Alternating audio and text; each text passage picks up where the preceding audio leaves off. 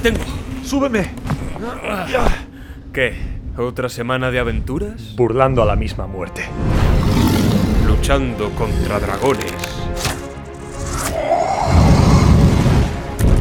Explorando profundas cimas. Donde no han llegado ni los enanos. A la caza de templos y tesoros malditos. Selvas, pantanos, mares. Lugares nunca soñados. Donde reinan corsarios y piratas. A golpe de cañón y tajo de espada. Más allá de oasis o desiertos. En caravana de camellos. Por rutas ya olvidadas. Hasta ciudades de marfil y esmeralda. O a galope tendido. Atravesando montañas escarpadas. Resiste. ¡Aguanta! Hemos llegado.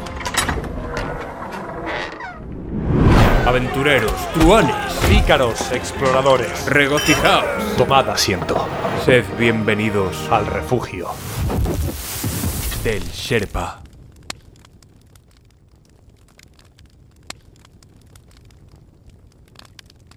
El Señor de los Anillos. La Comunidad del Anillo. Por J.R.R. Tolkien. Capítulo 15. El anillo va hacia el sur. Más tarde, ese día, los hobbits tuvieron una reunión privada en el cuarto de Bilbo. Merry y Pippin se mostraron indignados cuando supieron que Sam se había metido de rondón en el concilio y había sido elegido como compañero de Frodo. Es muy injusto, dijo Pippin. En vez de expulsarlo y ponerlo en cadenas, Elrond lo recompensa por su desfachatez. Recompensa, dijo Frodo. No podría imaginar un castigo más severo. No piensas en lo que dices. ¿Condenado a hacer un viaje sin esperanza? ¿Una recompensa? Ayer soñé que mi tarea estaba cumplida y que podía descansar aquí un rato, quizá para siempre. No me sorprende, dijo Merry, y ojalá pudieras, pero estábamos envidiando a Sam, no a ti. Si tú tienes que ir, será un castigo para cualquiera de nosotros quedarnos atrás, aún en Rivendell. Hemos recorrido un largo camino juntos y hemos pasado momentos difíciles. Queremos continuar. Es lo que yo quería decir, continuó Pippin. Nosotros los hobbits tenemos que mantenernos unidos, y eso haremos. Partiré contigo, a menos que me encadenen. Tiene que haber alguien con inteligencia en el grupo. En ese caso no creo que te elijan, Peregrin Took, dijo Gandalf asomando la cabeza por la ventana, que estaba cerca del suelo. Pero no tenéis por qué estar preocupados. Nada se ha decidido aún. Nada se ha decidido, exclamó Pippin. Entonces, ¿qué estuvisteis haciendo, encerrados durante horas? Hablando, dijo Bilbo. Había mucho que hablar, y todos escucharon algo que los dejó boquiabiertos, hasta el viejo Gandalf. Creo que las breves noticias que dio Legolas sobre Gollum le cayeron como un balde de agua fría, aunque no hizo comentarios. Estás equivocado, dijo Gandalf. No prestaste atención. Ya me lo había dicho Waihir. Quienes dejaron boquiabiertos a los otros, como tú dices, fueron tú y Frodo. Yo fui el único que no se sorprendió. Bueno, de todos modos, dijo Bilbo, nada se decidió aparte de la elección del, del pobre Frodo y Sam. Este final me lo temí siempre si yo quedaba descartado, pero pienso que Elrond enviará una partida numerosa cuando tenga los primeros informes. ¿Han partido ya, Gandalf? Sí, dijo el mago. Ya han salido algunos exploradores y mañana irán más. Elrond está enviando elfos y se pondrán en contacto con los montaraces y quizá con la gente de Zaranduil en el Bosque Negro. Y Aragorn ha partido con los hijos de Elrond. Se hará una batida en varias leguas a la redonda antes de decidir la primera movida. De modo que anímate, Frodo. Quizá te quedes aquí un tiempo largo. Ah, dijo Sam con aire sombrío. Bastante largo como para que llegue el invierno. Eso es inevitable, dijo Bilbo, y en parte tu culpa, querido Frodo. Insististe en esperar mi cumpleaños. Curiosa celebración, diría yo. No es en verdad el día que yo hubiese elegido para que los SB entraran en bolsón cerrado, y esta es la situación ahora. No puedes esperar hasta la primavera, y no puedes salir antes que lleguen los informes. Me temo que esa sea justamente tu suerte. Cuando el invierno comienza a morder y las piedras crujen en la noche helada de charcos negros y árboles desnudos, no es bueno viajar por tierras ásperas. Yo también temo que esa sea la suerte de Frodo, dijo Gandalf. No podemos partir hasta que sepamos algo de los jinetes. Pensé que habían sido destruidos en la crecida. Los espectros del anillo no pueden ser destruidos con tanta facilidad, dijo Gandalf. Llevan en ellos el poder del amo, y resisten o caen junto a él. Esperamos que hayan quedado todos a pie y sin disfraces, de modo que durante un tiempo serán menos peligrosos, pero no lo sabemos bien todavía. Entretanto, Frodo, trata de olvidar tus dificultades. No sé si puedo hacer algo que te sirva de ayuda, pero te soplaré un secreto. Alguien dijo que este grupo necesita una inteligencia. Tenía razón, creo que iré contigo. Tan grande fue la alegría de Frodo al oír este anuncio que Gandalf dejó el alféizar de la ventana, donde estaba sentado, y se sacó el sombrero haciendo una reverencia. Solo dije creo que iré. No cuentes aún con nada en este asunto. Elrond tendrá mucho que decir y también tu amigo Trancos. Lo que me recuerda que quiero ver a Elrond. No puedo demorarme más. ¿Cuánto tiempo crees que estaré aquí? le preguntó Frodo a Bilbo una vez que Gandalf se retiró. Oh, no sé. En Rivendell se me van los días sin darme cuenta, dijo Bilbo. Pero bastante tiempo, creo. Podremos tener muchas buenas charlas. ¿Qué te parece si me ayudas con el libro y empiezas el próximo? ¿Has pensado en algún final? Sí, en varios. Todos sombríos y desagradables, dijo Frodo. Oh, eso no sirve, dijo Bilbo. Los libros han de tener un final feliz. ¿Qué te parece este? Y vivieron juntos y felices para siempre. Estaría bien si eso llegara a ocurrir, dijo Frodo. Ah, dijo Sam, ¿y, ¿y dónde vivirán? Es lo que me pregunto a menudo. Durante un rato, los hobbits continuaron hablando y pensando en el viaje pasado y en los peligros que le esperaban en el futuro pero era tal la virtud de la tierra de Rivendell que pronto se sintieron libres de miedos y ansiedades. El futuro, bueno o malo, no fue olvidado, pero ya no tuvo ningún poder sobre el presente. La salud y la esperanza se acrecentaron en ellos y estaban contentos, tomando los días tal como se presentaban, disfrutando de las comidas, las charlas y las canciones. Así el tiempo pasó deslizándose, y todas las mañanas eran hermosas y brillantes, y todas las noches claras y frescas. Pero el otoño menguaba rápidamente. Poco a poco la luz de oro declinaba transformándose en plata pálida, y unas hojas tardías caían de los árboles desnudos. Un viento helado empezó a soplar hacia el este desde las montañas nubladas. La luna del cazador crecía en el cielo nocturno y todas las estrellas menores huían pero en el horizonte, del sur, brillaba una estrella roja. Cuando la luna menguaba otra vez, el brillo de la estrella aumentaba, noche a noche. Frodo podía verla desde la ventana, hundida en el cielo, ardiendo como un ojo vigilante que resplandecía sobre los árboles al borde del valle. Los hobbits habían pasado cerca de dos meses en la casa de Elrond, y noviembre se había llevado los últimos jirones del otoño. Y concluía diciembre, cuando los exploradores comenzaron a volver. Algunos habían ido al norte, más allá del nacimiento del Fonte Gris, internándose en las landas de Eten, y otros habían ido al oeste, y con la ayuda de Aragorn y los montaraces llegaron a explorar las tierras todo a lo largo de la Aguada Gris hasta Zarbad, donde el viejo camino del norte cruzaba el río junto a una ciudad en ruinas. Muchos habían ido al este y al sur, y algunos de ellos habían cruzado las montañas entrando luego en el bosque negro, mientras que otros habían escalado el paso en las fuentes del río Gladio, descendiendo en las tierras ásperas y atravesando los campos gladios hasta llegar al viejo hogar de Radagast en Rosgobel. Radagast no estaba allí, y volvieron cruzando el desfiladero que llamaban escalera del arroyo sombrío. Los hijos de Elrond, Eladan y Elrohir, fueron los últimos en volver, habían hecho un largo viaje, marchando a la vera del cauce de plata hasta un extraño país, pero de sus andanzas no hablaron con nadie excepto con Elrond. En ninguna región habían tropezado los mensajeros con señales o noticias de los jinetes o de otros sirvientes del enemigo. Ni siquiera las águilas de las montañas nubladas habían podido darles noticias frescas. Nada se había visto ni oído de Gollum, pero los lobos salvajes continuaban reuniéndose y cazaban otra vez muy arriba del río Grande. Tres de los caballos negros aparecieron ahogados en las aguas crecidas del vado. Más abajo, en las piedras de los rápidos, se encontraron los cadáveres de cinco caballos más, y también un manto largo y negro, hecho jirones. De los jinetes negros no había ninguna señal, y no se sentía que estuviesen cerca. Parecía que hubieran desaparecido de los territorios del norte. En todo caso, sabemos qué ocurrió con ocho de los nueve, dijo Gandalf.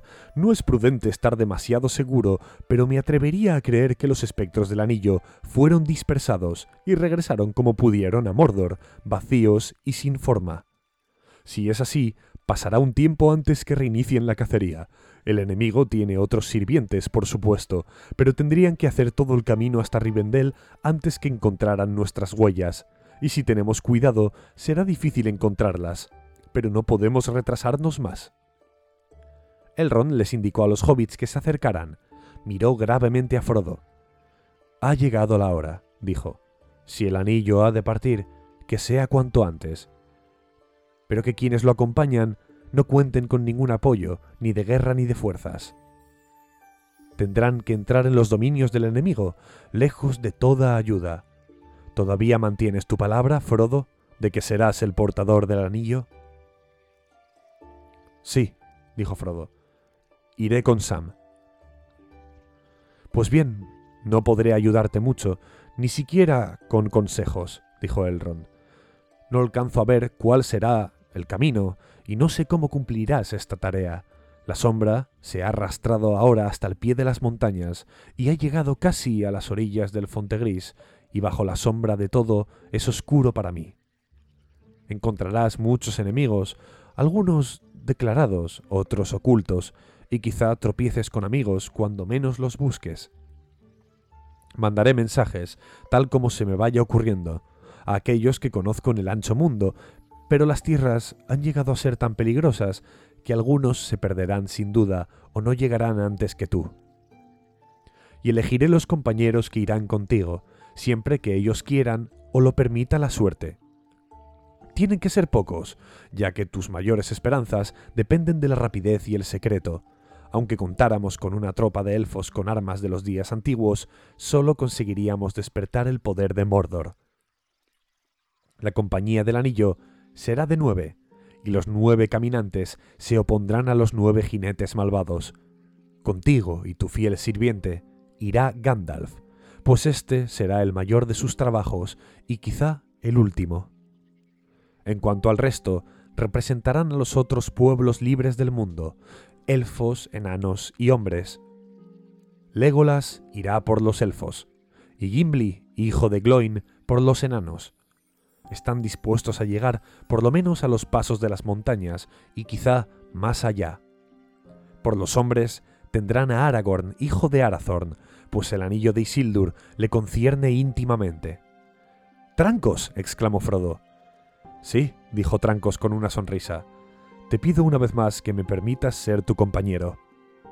Yo te hubiese rogado que vinieras, dijo Frodo, pero pensé que irías a Minas Tirith con Boromir. Iré, dijo Aragorn, y la espada quebrada será forjada de nuevo antes que yo parta para la guerra. Pero tu camino y el nuestro corren juntos por muchos cientos de millas, por lo tanto Boromir estará también en la compañía. Es un hombre valiente. Faltan todavía dos, dijo Elrond. Lo pensaré. Quizá encuentre a alguien entre las gentes de la casa que me convenga mandar. Pero entonces no habrá lugar para nosotros, exclamó Pippin consternado. No queremos quedarnos, queremos ir con Frodo. Eso es porque no entiendes y no alcanzas a imaginar lo que les espera, dijo Elrond. Tampoco Frodo, dijo Gandalf apoyando inesperadamente a Pippin. Ni ninguno de nosotros lo ve con claridad. Es cierto que si estos hobbits entendieran el peligro, no se atreverían a ir, pero seguirían deseando ir, o atreviéndose a ir, y se sentirían avergonzados e infelices. Creo, Elrond, que en este asunto sería mejor confiar en la amistad de estos hobbits que en nuestra sabiduría, aunque eligieras para nosotros un señor de los elfos como Glorfindel, los poderes que hay en él no alcanzarían para destruir la torre oscura ni abrirnos el camino que lleva al fuego. Hablas con gravedad, dijo Elrond, pero no estoy seguro. La comarca, presiento, no está libre ahora de peligros, y había pensado enviar a estos dos de vuelta como mensajeros, y para que trataran allí de prevenir a la gente, de acuerdo con las normas del país. De cualquier modo, me parece que el más joven de los dos, Peregrin Took, tendría que quedarse, me lo dice el corazón. Entonces, señor Elrond, tendrá usted que encerrarme en prisión o mandarme a casa metido en un saco, dijo Pippin, pues de otro modo yo seguiría a la compañía. Que sea así entonces. Irás, dijo Elrond, y suspiró. La cuenta de nueve está ya completa. La compañía partirá dentro de siete días.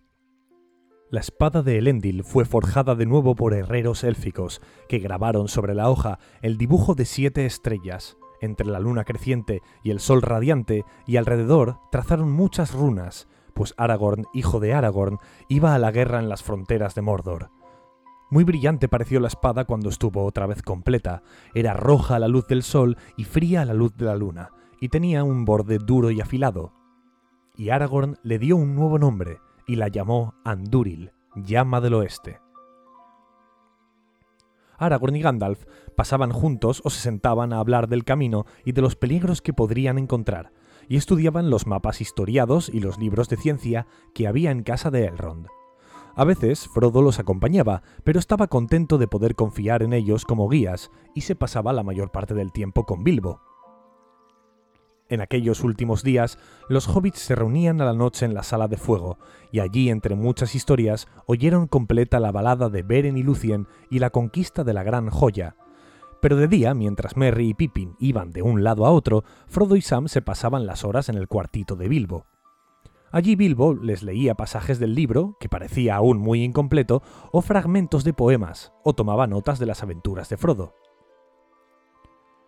En la mañana del último día, Frodo estaba a solas con Bilbo, y el viejo hobbit sacó de debajo de la cama una caja de madera, levantó la tapa y buscó dentro. Se te quebró la espada, creo, le dijo a Frodo titubeando, y pensé que quizá te interesará tener esta. ¿La conoces? Sacó de la caja una pequeña espada, guardada en una raída vaina de cuero, la desenvainó y la hoja pulida y bien cuidada relució de pronto, fría y brillante. Esta es dardo, dijo, y sin mucho esfuerzo la hundió profundamente en una viga de madera. Tómala, si quieres, no la necesitaré más, espero. Frodo la aceptó agradecido. Y aquí hay otra cosa, dijo Bilbo. Y sacó un paquete que parecía bastante pesado para su tamaño. Desenvolvió viejas telas y sacó a la luz una pequeña cota de malla de anillos entrelazados, flexible casi como un lienzo, fría como el hielo y más dura que el acero. Brillaba como plata a la luz de la luna y estaba tachonada de gemas blancas, y tenía un cinturón de cristal y perlas. Es hermosa, ¿no es cierto? dijo Bilbo moviéndola a la luz, y útil además. Es la cota de malla de enano que me dio Thorin. La recuperé en Cavada Grande antes de salir. Llevo siempre conmigo todos los recuerdos del viaje, excepto el anillo. Pero nunca esperé usarla, y ahora no la necesito sino para mirarla algunas veces. Apenas sientes el peso cuando la llevas. Parecerá... bueno... No creo que me quede bien, dijo Frodo. Lo mismo dije yo, continuó Bilbo. Pero no te preocupes por tu apariencia. Puedes usarla debajo de la ropa. Vamos, tienes que compartir conmigo este secreto. No se lo digas a nadie, pero me sentiré más feliz si sé que la llevas puesta. Se me ha ocurrido que hasta podría desviar los cuchillos de los jinetes negros, concluyó en voz baja. Muy bien, la tomaré, dijo Frodo. Bilbo le colocó la malla y aseguró a Dardo al cinturón resplandeciente.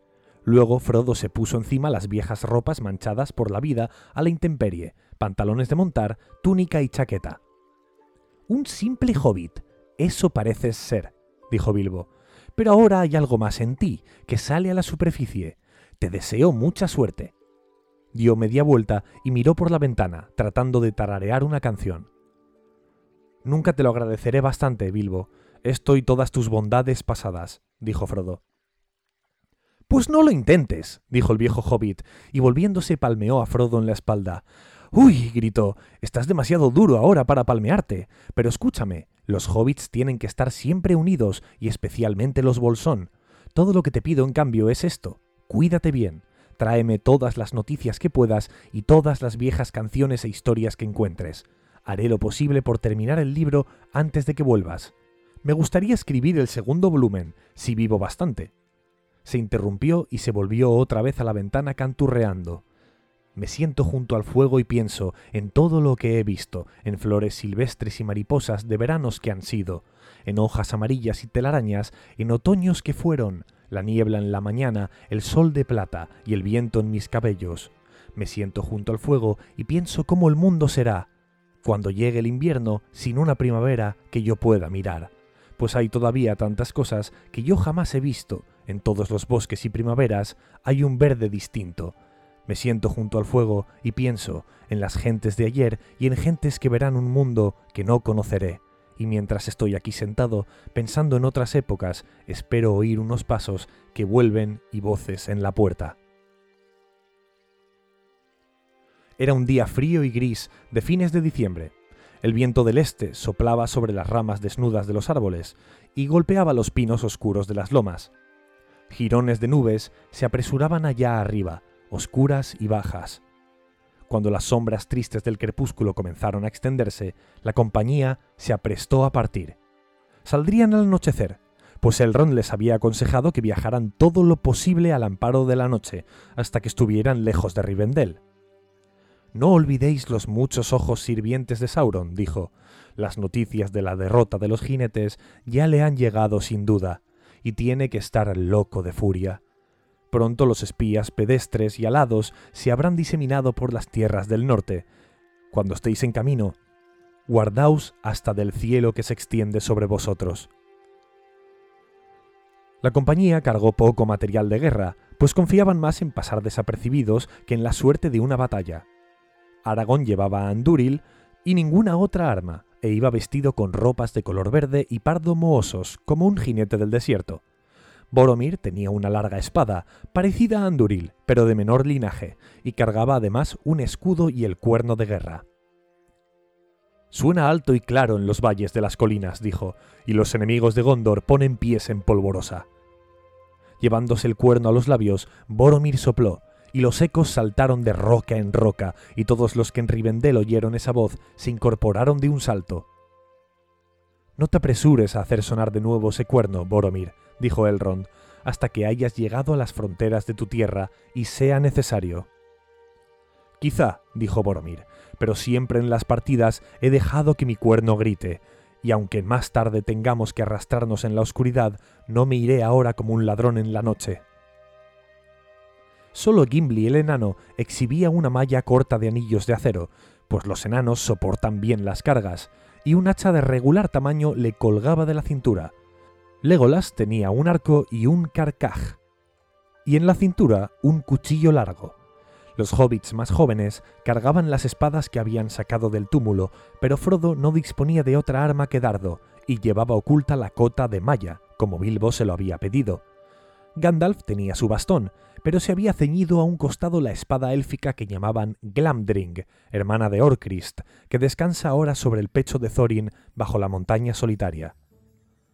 Todos fueron bien provistos por Elrond con ropas gruesas y abrigadas, y tenían chaquetas y mantos forrados de piel.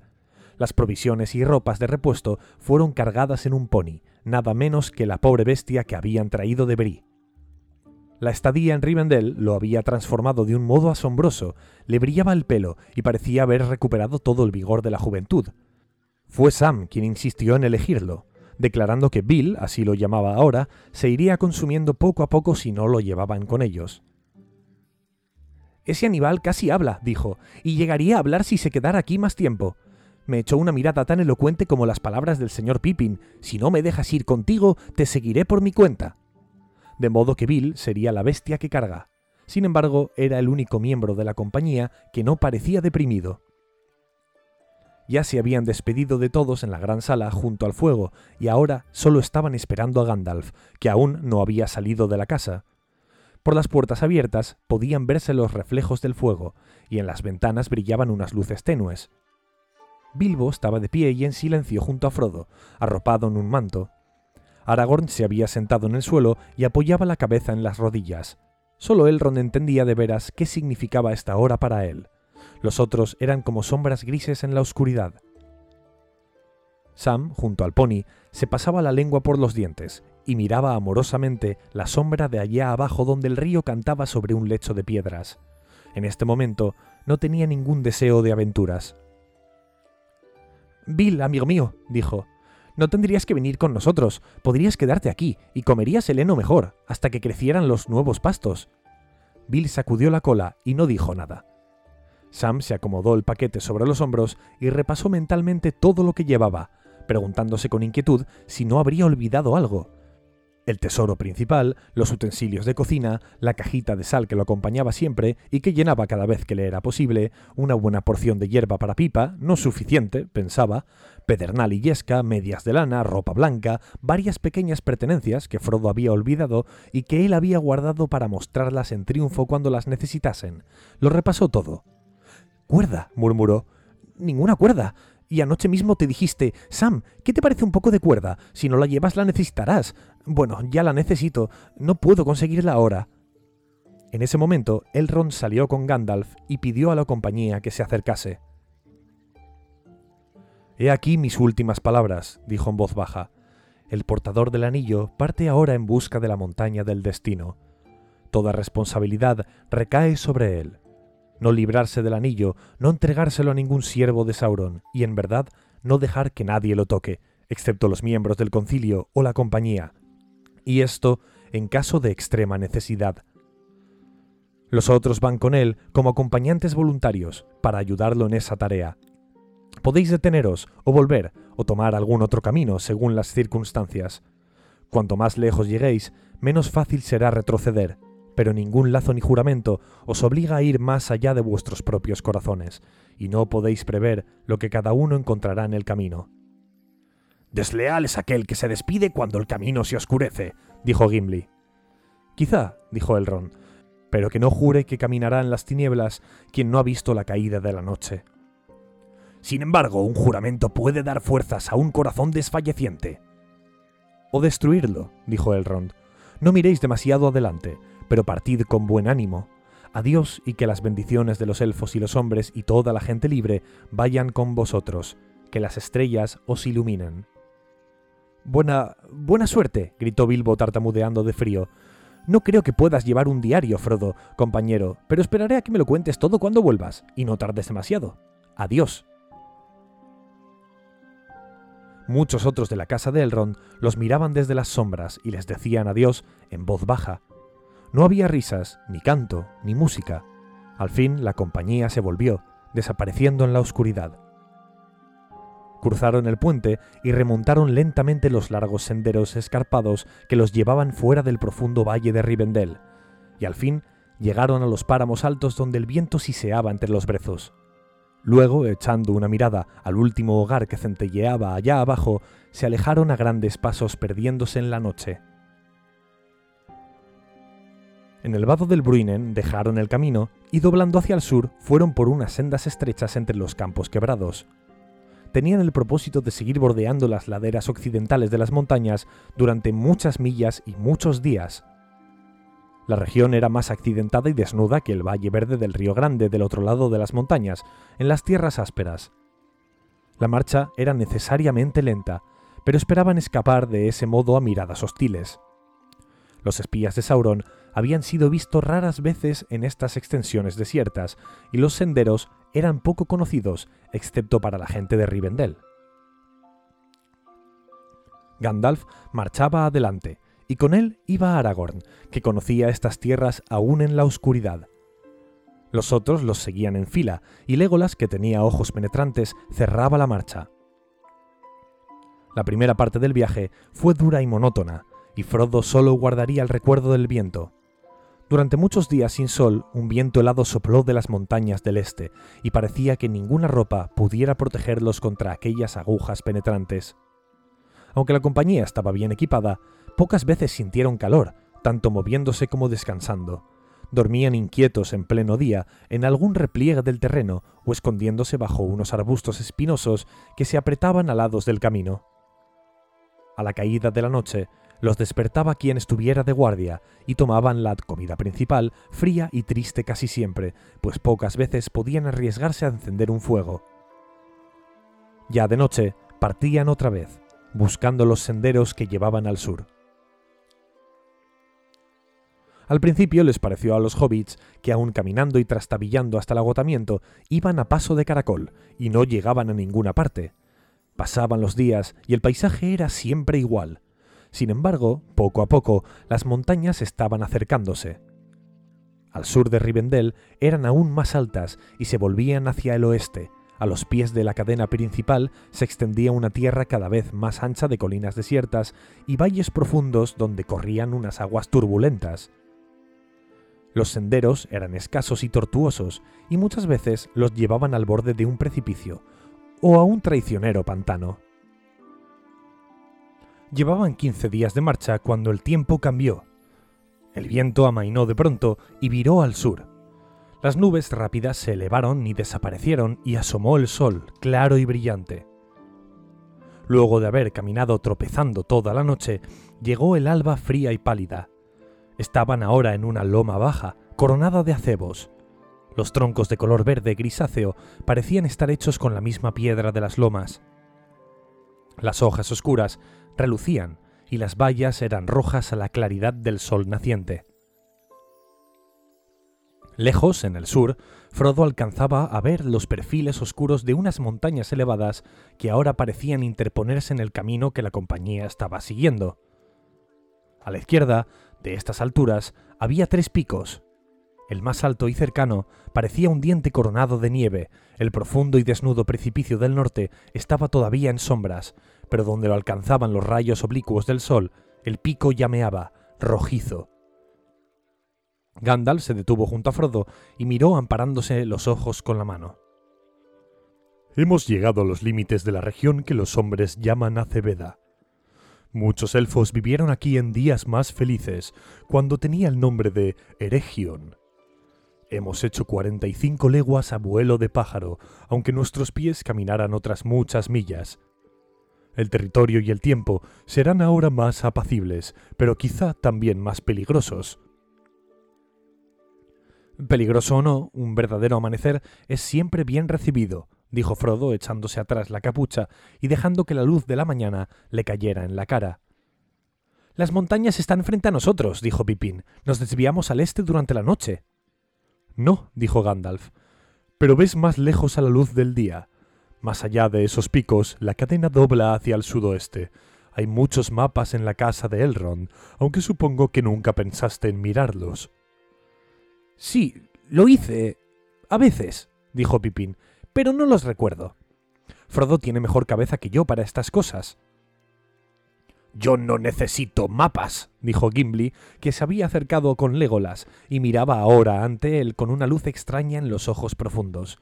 Esta es la tierra donde trabajaron nuestros padres hace tiempo, y hemos grabado la imagen de esas montañas en muchas obras de metal y de piedra, y en muchas canciones e historias. Se alzan muy altas en nuestros sueños, Barad, Zirak, Shatur. Solo las vi una vez de lejos en la vigilia, pero las conozco y sé cómo se llaman, pues debajo de ella está Hasad Dum, la mina del enano, que ahora llaman el Pozo Oscuro, Moria en lengua élfica. Más allá se encuentran Barazimbar, el Cuerno Rojo, el Cuel Carazras y aún más allá el Cuerno de Plata y el Monte Nuboso. Kelebdil, el Blanco y Fanui Dol, el Gris, que nosotros llamamos Zigil y Bundushatur. Allí las montañas nubladas se dividen, y entre los dos brazos se extiende el valle profundo y oscuro que no podemos olvidar, Azanulbizar, el valle del arroyo sombrío, que los elfos llaman Nanduhirion. Hacia ese valle vamos, dijo Gandalf. Si subimos por el paso llamado la Puerta del Cuerno Rojo, en la falda opuesta del Carazras, descenderemos por la escalera del arroyo sombrío al valle profundo de los enanos. Allí se encuentran el lago espejo y los helados manantiales del cruce de plata. Oscura es el agua de Heled Zaram, dijo Gimli, y frías son las fuentes del Kibil Nala. Se me encoge el corazón pensando que los veré pronto. Que esa visión te traiga alguna alegría, mi querido enano, dijo Gandalf. Pero hagas lo que hagas, no podremos quedarnos en ese valle. Tenemos que seguir el cauce de plata aguas abajo, hasta los bosques secretos, y así hasta el río Grande. Y luego... Hizo una pausa. ¿Sí? ¿Y luego qué? preguntó Merry. Hacia nuestro destino. El fin del viaje, dijo Gandalf. No podemos mirar demasiado adelante. Alegrémonos de que la primera etapa haya quedado felizmente atrás. Creo que descansaremos aquí, no solo hoy, sino también esta noche. El aire de Aceveda tiene algo de sano. Muchos males han de caer sobre un país para que olvide del todo a los elfos, si alguna vez vivieron ahí. Es cierto, dijo Legolas, pero los elfos de esta tierra no eran gente de los bosques como nosotros, y los árboles y la hierba no los recuerdan. Solo oigo el lamento de las piedras, que todavía los lloran. Profundamente cavaron en nosotras, bellamente nos trabajaron, altas nos erigieron, pero han desaparecido. Han desaparecido. Fueron en busca de los puertos mucho tiempo atrás. Aquella mañana encendieron un fuego en un hueco profundo, velado por grandes macizos de acebos, y por vez primera desde que dejaran Rivendell tuvieron un almuerzo desayuno feliz. No corrieron enseguida a la cama, pues esperaban tener toda la noche para dormir, y no partirían de nuevo hasta la noche del día siguiente. Solo Aragorn guardaba silencio, inquieto. Al cabo de un rato, dejó la compañía y caminó hasta el borde del hoyo, Allí se quedó a la sombra de un árbol, mirando al sur y al oeste, con la cabeza ladeada como si estuviera escuchando. Luego se volvió y miró a los otros que reían y charlaban. ¿Qué pasa, Trancos? llamó Merry. ¿Qué estás buscando? ¿Echas de menos el viento del este? No, por cierto, respondió Trancos, pero algo he hecho de menos. He estado en el país de Aceveda en muchas estaciones, Ninguna gente las habita ahora, pero hay animales que viven aquí en todas las épocas, especialmente pájaros. Ahora, sin embargo, todo está callado, excepto vosotros. Puedo sentirlo. No hay ningún sonido en muchas millas a la redonda, y nuestras voces resuenan como un eco. No lo entiendo. Gandalf alzó la vista con repentino interés. ¿Cuál crees que sea la razón? preguntó. Habría otra parte de la sorpresa de ver a cuatro hobbits, para no mencionar el resto, en sitios donde no se ve ni se oye a casi nadie. Ojalá sea así, respondió Trancos, pero tengo una impresión de acechanza y temor que nunca conocí aquí antes. Entonces tenemos que cuidarnos, dijo Gandalf. Si traes a un montaraz contigo, es bueno prestarle atención, y más aún si el montaraz es Aragorn. No hablemos en voz alta, descansemos tranquilos y vigilemos. Ese día le tocaba a Sam hacer la primera guardia, pero Aragorn se le unió. Los otros se durmieron. Luego el silencio creció de tal modo que hasta Sam lo advirtió. La respiración de los que dormían podía oírse claramente. Los meneos de la cola del pony y los ocasionales movimientos de los cascos se convirtieron en fuertes ruidos. Sam se movía y alcanzaba a oír cómo le crujían las articulaciones un silencio de muerte reinaba alrededor, y por encima de todo se extendía un cielo azul y claro mientras el sol ascendía en el este.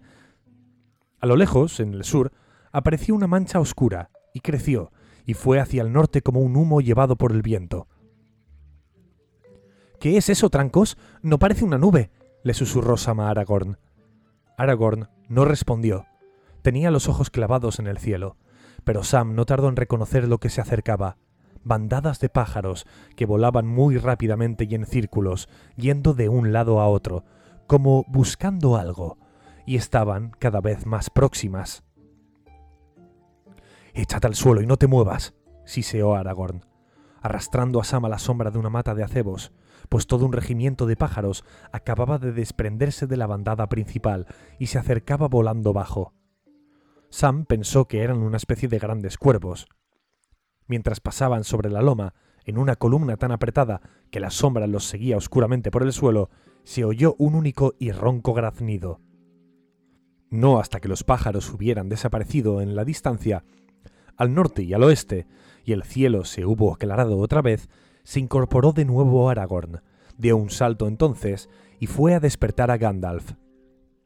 Regimientos de cuervos negros están volando de aquí para allá entre las montañas y el Fonte Gris, dijo, y han pasado sobre Aceveda.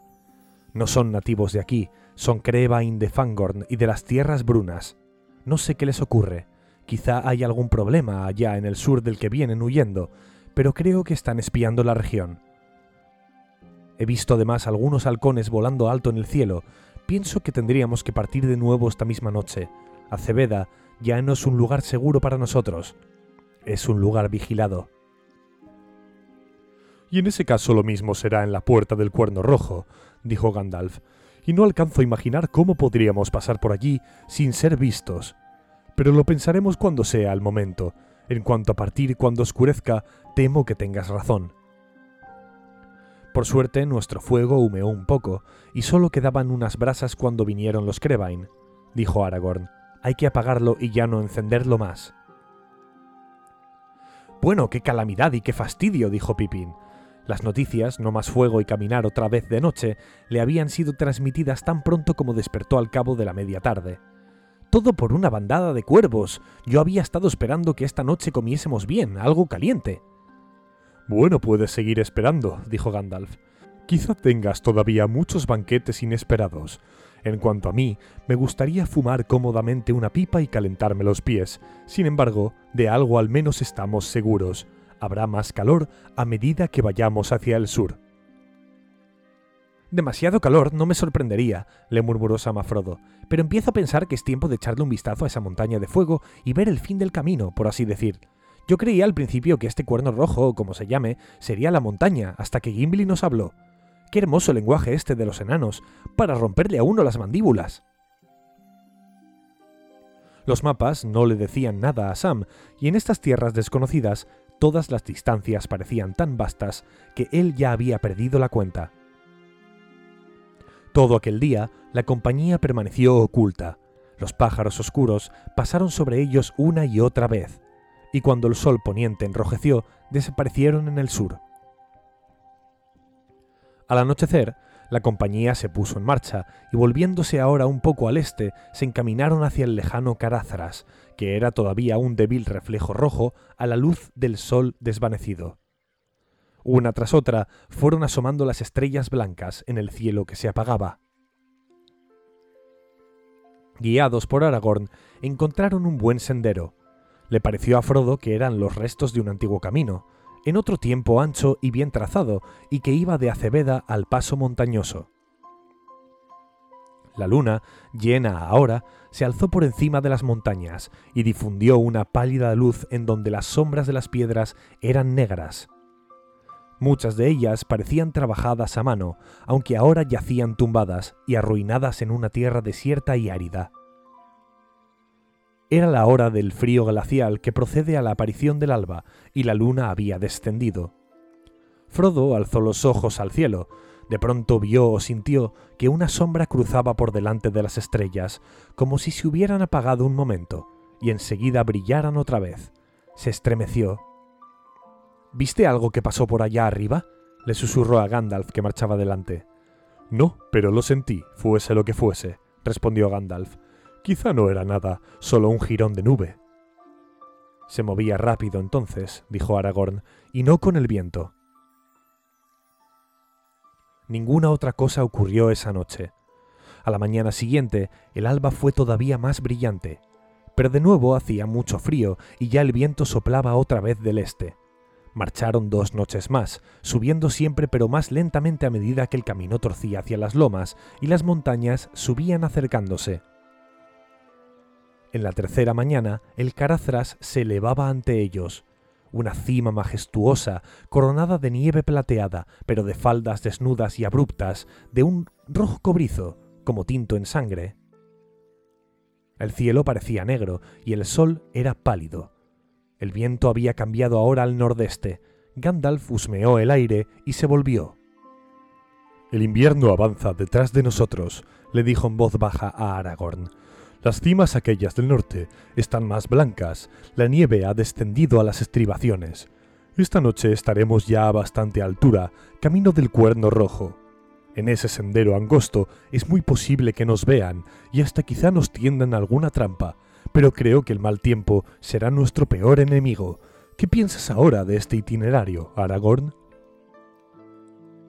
Frodo alcanzó a oír estas palabras y entendió que Gandalf y Aragorn estaban continuando una discusión que había comenzado mucho antes. Prestó atención, con cierta ansiedad. No pienso nada bueno del principio al fin, y tú lo sabes bien, Gandalf, respondió Aragorn, y a medida que vayamos adelante aumentarán los peligros. conocidos y desconocidos.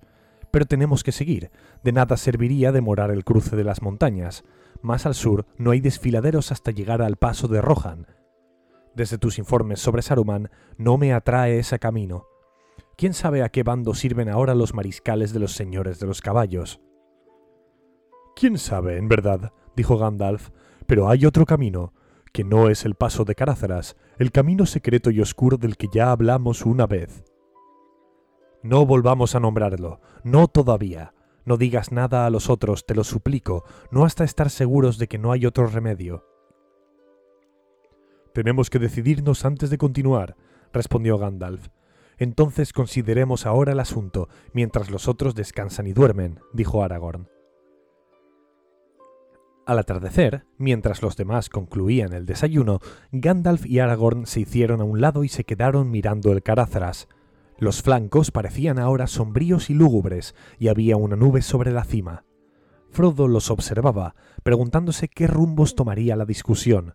Por fin los dos volvieron al grupo y Gandalf habló, y Frodo supo que habían decidido enfrentar el mal tiempo y los peligros del paso. Se sintió aliviado. No imaginaba qué podía ser ese otro camino, oscuro y secreto, pero había bastado que Gandalf lo mencionase para que Aragorn pareciera espantado. Era una suerte hubieran abandonado ese plan. Por los signos que hemos visto últimamente, dijo Gandalf, temo que estén vigilando la entrada del Cuerno Rojo, y tengo mis dudas sobre el tiempo que está preparándose ahí detrás. Puede haber nieve. Tenemos que viajar lo más rápido posible, Aún así, necesitaremos dos jornadas de marcha para llegar a la cima del paso. Hoy oscurecerá pronto. Partiremos en cuanto estéis listos. Yo añadiría una pequeña advertencia, si se me permite, dijo Boromir. Nací a la sombra de las montañas blancas y algo sé de viajes por las alturas. Antes de descender del otro lado, encontraremos un frío penetrante, sino peor. De nada servirá ocultarnos hasta morir de frío. Cuando dejemos este lugar, donde hay todavía unos pocos árboles y arbustos, cada uno de nosotros ha de llevar un haz de leña, tan grande como le sea posible. Y Bill podrá llevar un poco más, ¿no es cierto, compañero? dijo Sam. El pony lo miró con aire de pesadumbre. Muy bien, dijo Gandalf, pero no usaremos la leña, no mientras no haya que elegir entre el fuego y la muerte. La compañía se puso de nuevo en marcha, muy rápidamente al principio, pero pronto el sendero se hizo abrupto y dificultoso. Serpeaba una y otra vez, subiendo siempre y en algunos lugares casi desaparecía entre muchas piedras caídas. La noche estaba oscura, bajo un cielo nublado. Un viento helado se abría paso entre las rocas. A medianoche habían llegado a las faldas de las grandes montañas. El estrecho sendero bordeaba ahora una pared de acantilados a la izquierda, y sobre esa pared los flancos siniestros del Carazras subían perdiéndose en la oscuridad. A la derecha se abría un abismo de negrura en el sitio en que el terreno caía a pique en una profunda hondonada. Treparon trabajosamente por una cuesta empinada y se detuvieron arriba un momento. Frodo sintió que algo blando le tocaba la mejilla. Extendió el brazo y vio que unos diminutos copos de nieve se le posaban en la manga. Continuaron, pero poco después la nieve caía apretadamente, arremolinándose ante los ojos de Frodo. Apenas podía ver las figuras sombrías y encorvadas de Gandalf y Aragorn que marchaban delante a uno de dos pasos. Esto no me gusta, jadeó Sam, que caminaba detrás. No tengo nada contra la nieve en una mañana hermosa, pero prefiero estar en cama cuando cae. Sería bueno que toda esta cantidad llegara a Hobbiton. La gente de allí le daría la bienvenida. Excepto en los páramos altos de la Cuaderna del Norte, las nevadas copiosas eran raras en la comarca y se las recibía como un acontecimiento agradable y una posibilidad de diversión. Ningún hobbit viviente, excepto Bilbo, podía recordar el terrible invierno de 1311, cuando los lobos blancos invadieron la comarca cruzando las aguas heladas del Brandivino. Gandalf se detuvo. La nieve se le acumulaba sobre la capucha y los hombros, y le llegaba ya a los tobillos. Esto es lo que me temía, dijo. ¿Qué opinas ahora, Aragorn? También yo lo temía, respondió Aragorn, pero menos que otras cosas. Conozco el riesgo de la nieve, aunque pocas veces cae copiosamente tan al sur, excepto en las alturas. Pero no estamos muy arriba, estamos bastante abajo, donde los pasos no se cierran casi nunca en el invierno. Me pregunto si esto no será una treta del enemigo, dijo Boromir. Dicen en mi país que él gobierna las tormentas en las montañas de sombra que se alzan alrededor de Mordor. Dispone de raros poderes y de muchos aliados. El brazo le ha crecido de veras, dijo Gimli, si puede traer nieve desde el norte para molestarnos aquí a trescientas leguas de distancia. El brazo le ha crecido, dijo Gandalf. Mientras estaban allí detenidos, el viento amainó, y la nieve disminuyó hasta cesar casi del todo. Echaron a caminar otra vez, pero no habían avanzado mucho cuando la tormenta volvió con renovada furia. El viento silbaba y la nieve se convirtió en una cellisca enceguedora. Pronto aún para Boromir fue difícil continuar. Los hobbits, doblando el cuerpo, iban detrás de los más altos, pero era obvio que no podían seguir así si continuaba nevando. Frodo sentía que los pies le pesaban como plomo. Pippin se arrastraba detrás. Aun Gimli, tan fuerte como cualquier otro enano, refunfuñaba tambaleándose. De pronto la compañía hizo alto, como si todos se hubiesen puesto de acuerdo sin que mediara una palabra. De las tinieblas de alrededor les llegaban unos ruidos misteriosos. Quizá no era más que una jugarreta del viento en las grietas y hendiduras de la pared rocosa, pero los sonidos parecían chillidos agudos o salvajes estallidos de risa. Unas piedras comenzaron a caer desde la falda de la montaña, silbando sobre las cabezas de los viajeros o estrellándose a un lado en la senda. De cuando en cuando se oía un estruendo apagado, como si un peñasco bajara rodando desde las alturas ocultas. No podemos avanzar más esta noche, dijo Boromir. Que llamen a esto el viento, si así lo desean. Hay voces siniestras en el aire y estas piedras están dirigidas contra nosotros. Yo lo llamaré el viento, dijo Aragorn, pero eso no quita que hayas dicho la verdad. Hay muchas cosas malignas y hostiles en el mundo que tienen poca simpatía por quienes andan en dos patas. Sin embargo, no son cómplices de Sauron y tienen sus propios motivos. Algunas estaban en este mundo mucho antes que él. Carazras era llamado el Cruel y tenía mala reputación, dijo Gimli, hace ya muchos años, cuando aún no se había huido de Sauron en estas tierras. Importa poco quién es el enemigo si no podemos rechazarlo, dijo Gandalf. Pero ¿qué haremos? exclamó Pippin desesperado. Se había apoyado en Merry y Frodo y temblaba de pies a cabeza. O nos detenemos aquí mismo o retrocedemos, dijo Gandalf.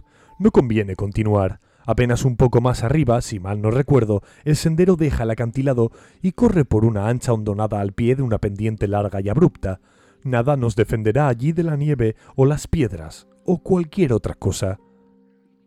Y no conviene volver mientras arrecia la tormenta, dijo Aragorn. No hemos pasado hasta ahora por ningún sitio que nos ofrezca un refugio mejor. Refugio, murmuró Sam. Si esto es un refugio, entonces una pared sin techo es una casa. La compañía se apretó todo lo posible contra la pared de roca. Miraba al sur, y cerca del suelo sobresalía un poco, y ellos esperaban que los protegiera del viento del norte y las piedras que caían. Pero las ráfagas se arremolinaban alrededor y la nieve descendía en nubes cada vez más espesas.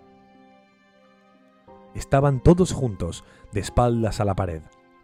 Bill el pony se mantenía en pie pacientemente, pero con aire abatido frente a los hobbits, resguardándolos un poco. La nieve amontonada no tardó en llegarle a los corvejones y seguía subiendo. Si no hubiesen tenido compañeros de mayor tamaño, los hobbits habrían quedado pronto sepultados bajo la nieve. Una gran somnolencia cayó sobre Frodo, y sintió que se hundía en un sueño tibio y confuso. Pensó que un fuego le calentaba los pies, y desde las sombras al otro lado de las llamas le llegó la voz de Bilbo. No me parece gran cosa tu diario, dijo. Tormentas de nieve el 12 de enero, no había necesidad de volver para traer esa noticia. Pero yo quería descansar y dormir, Bilbo, respondió Frodo con un esfuerzo. Sintió entonces que lo sacudían y recuperó dolorosamente la conciencia. Boromir lo había levantado, sacándolo de un nido de nieve. Esto será la muerte de los medianos, Gandalf, dijo Boromir. Es inútil quedarse aquí sentado mientras la nieve sube por encima de nuestras cabezas. Tenemos que hacer algo para salvarnos. Dale esto, dijo Gandalf buscando sus alforjas y sacando un frasco de cuero. Solo un trago cada uno. Es muy precioso. Es Mirubor, el cordial de Imladris que Elrond me dio al partir. Pásalo. Tan pronto como Frodo hubo tragado un poco de aquel licor tibio y perfumado, sintió una nueva fuerza en el corazón y los miembros libres de aquel profundo letargo. Los otros revivieron también, con una esperanza y un vigor renovados, pero la nieve no cesaba, giraba alrededor más espesa que nunca, y el viento soplaba con mayor ruido. ¿Qué tal un fuego? preguntó Boromir bruscamente. Parecería que ha llegado el momento de decidirse. ¿El fuego o la muerte, Gandalf? Cuando la nieve nos haya cubierto estaremos sin duda ocultos a los ojos hostiles, pero eso no nos ayudará. Haz un fuego si puedes, respondió Gandalf. Si hay centinelas capaces de aguantar esta tormenta, nos verán de todos modos, con fuego o sin fuego.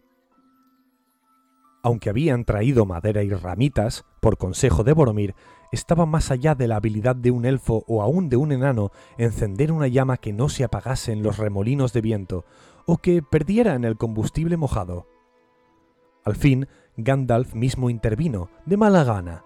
Tomando un leño lo alzó un momento y luego junto con una orden, Nauran Edraizamen, le hundió en el medio la punta de su vara.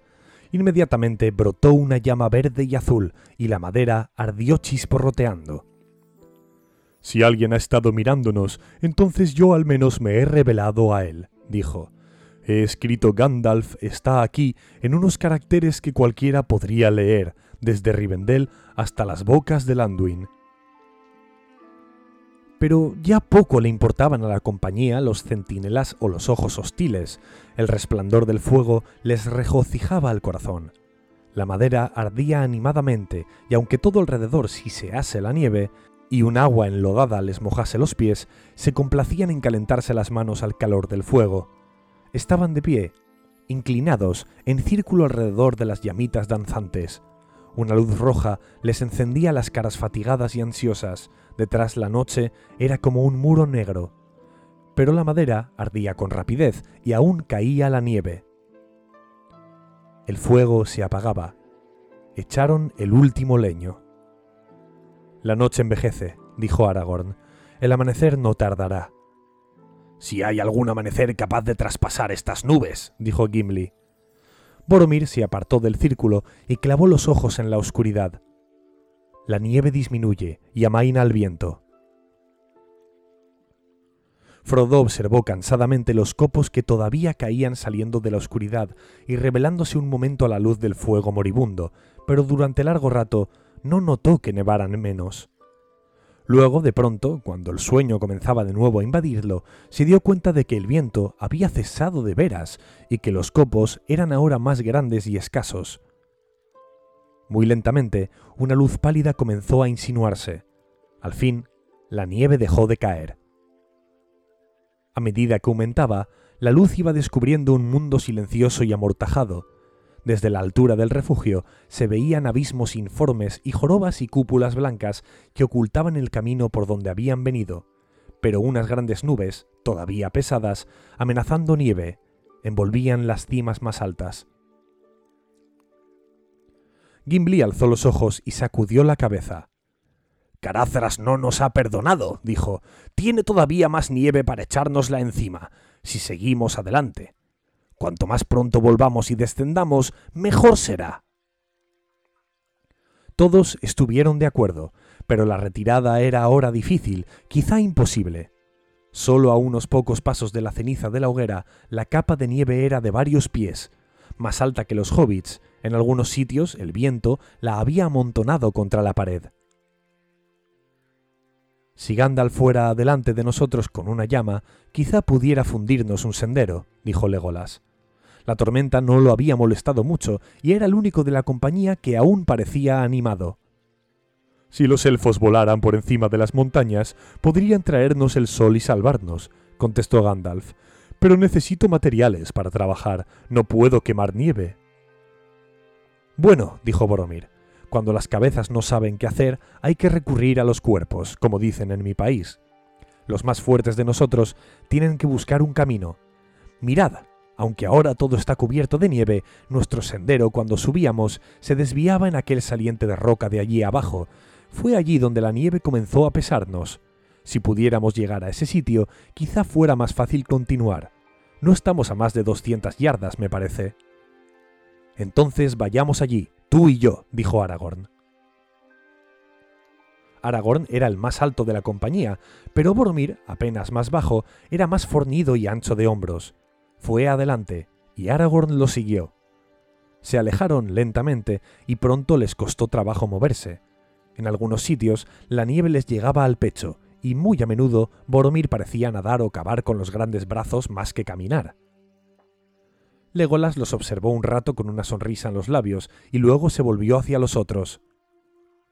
Los más fuertes tienen que buscar un camino, dijeron, pero yo digo que el labrador empuje el arado, pero elige una nutria para nadar y para correr levemente sobre la hierba y las hojas, o sobre la nieve, un elfo.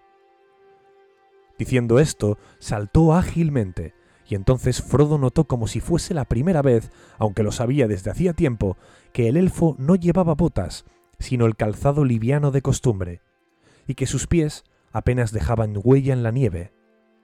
Adiós, le dijo Legolas a Gandalf, voy en busca del sol.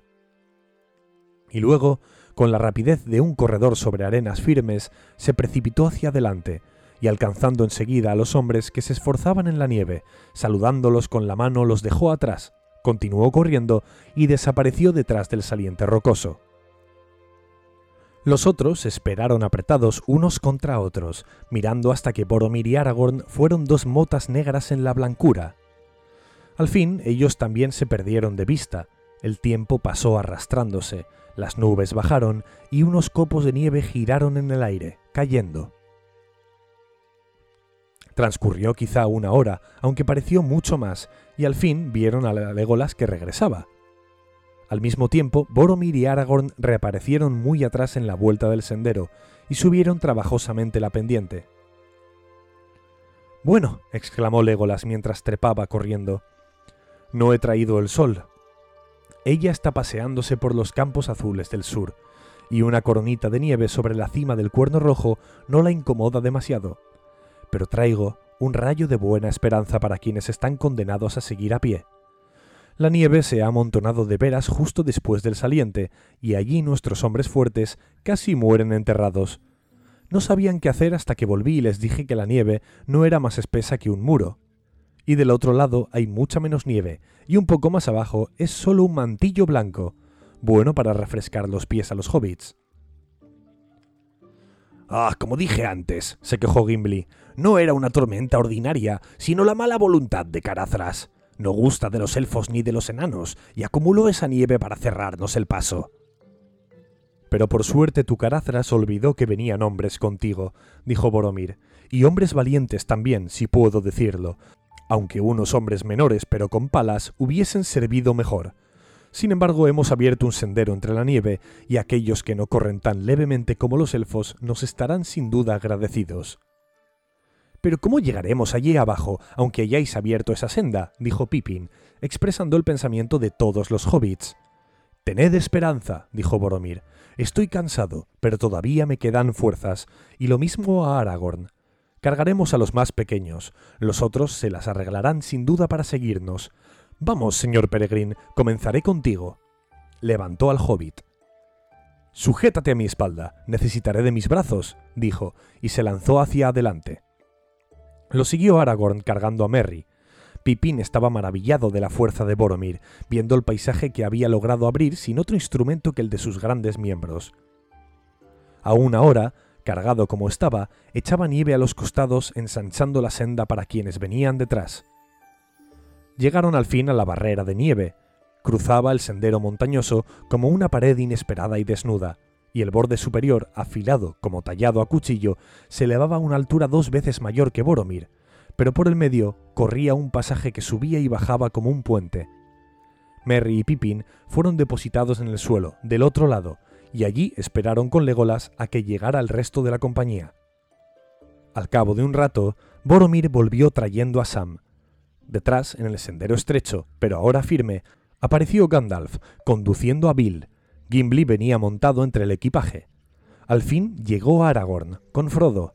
Vinieron por la senda, pero apenas Frodo había tocado el suelo cuando se oyó un gruñido sordo y una cascada de piedras y nieve se precipitó detrás de ellos.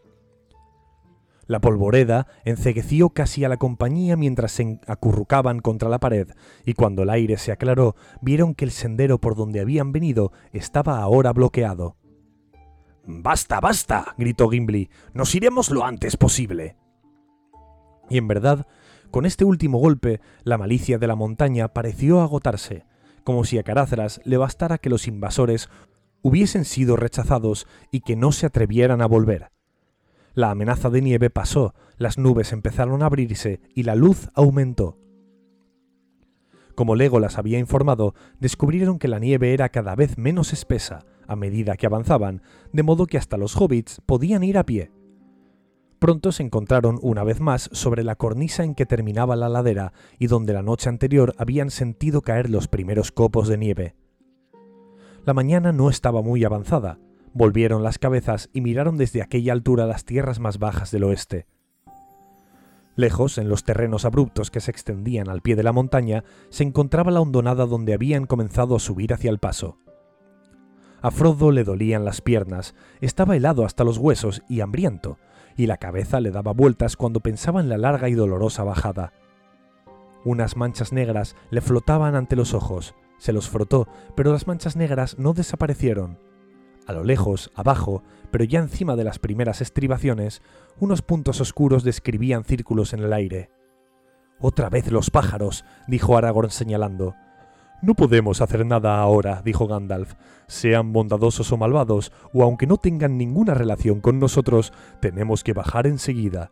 No esperemos ni siquiera en las rodillas de Carazras a que caiga de nuevo la noche.